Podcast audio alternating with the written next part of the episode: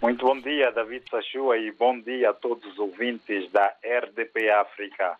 Aqui em São Tomé, para já estamos com a temperatura entre os 25 e 28 graus, mas uh, concretamente, exatamente, uh, apresentamos agora o tempo de 26 graus, com o céu muito nublado, apesar de uh, estar a, a, a verificar um sol quentinho neste início da manhã de terça-feira.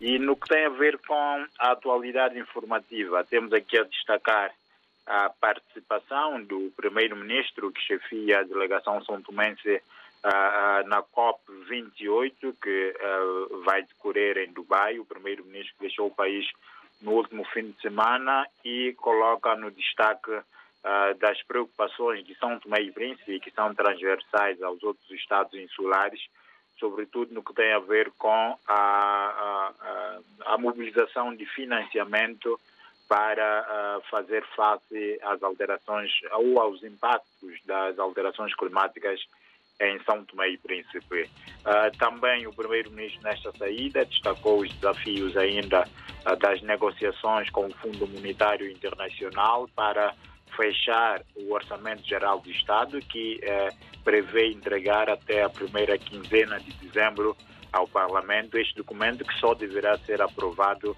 no próximo ano 2024.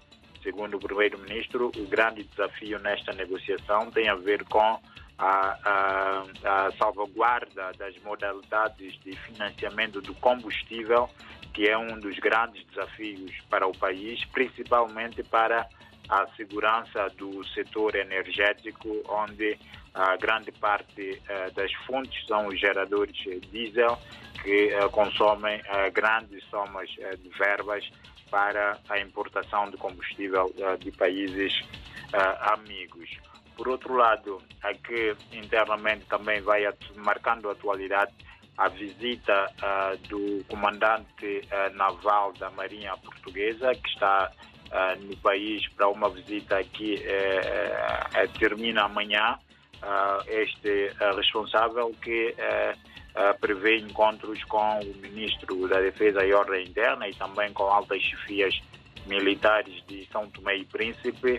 No centro uh, destas conversações está, sobretudo, uh, o reforço da cooperação na área uh, naval, com a capacitação dos elementos da Guarda Costeira de São Tomé e Príncipe, bem como a vinda para São Tomé de eh, mais uma embarcação que eh, deverá coadjuvar um navio que Portugal coloca aqui nas águas são tomenses para a fiscalização da nossa zona econômica exclusiva, prevendo sobretudo ações de pirataria marítima ou de tráfico de seres humanos.